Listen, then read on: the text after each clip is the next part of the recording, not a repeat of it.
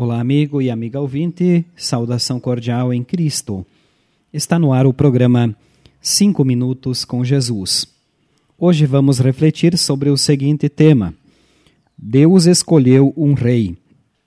O texto bíblico base é o Salmo de número 2, versículo 6, onde diz: Já coloquei o meu rei no trono lá em Sião, o meu monte santo.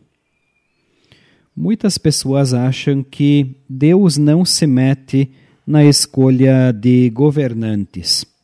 Outros já pensam que ele próprio decide quem vai governar. Diante desse último pensamento, alguns poderiam dizer: se é assim, para que precisamos realizar eleições? E quando um governo é corrupto, a quem devemos responsabilizar?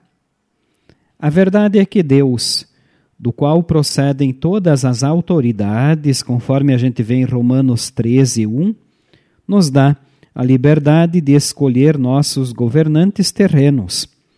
Mas ele mesmo escolheu e colocou o seu rei sobre o seu povo, conforme relata o segundo salmo da Bíblia.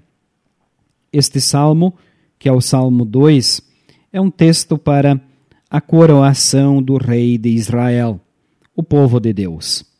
Ele relata a ação de Deus em escolher, entronizar o seu rei e ainda fortalecer e dar vitória contra os seus inimigos.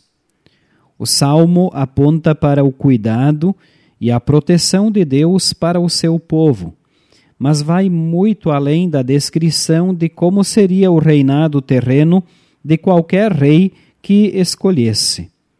Este salmo aponta para o Rei Jesus, que seria enviado para estabelecer o reino de Deus e abraçar todas as pessoas que, em fé, recebessem este Rei. Jesus é o Rei das nossas vidas. Ele é o próprio Deus reinando sobre nós e poderosamente destruindo nossos inimigos espirituais, o diabo, o mundo e o pecado.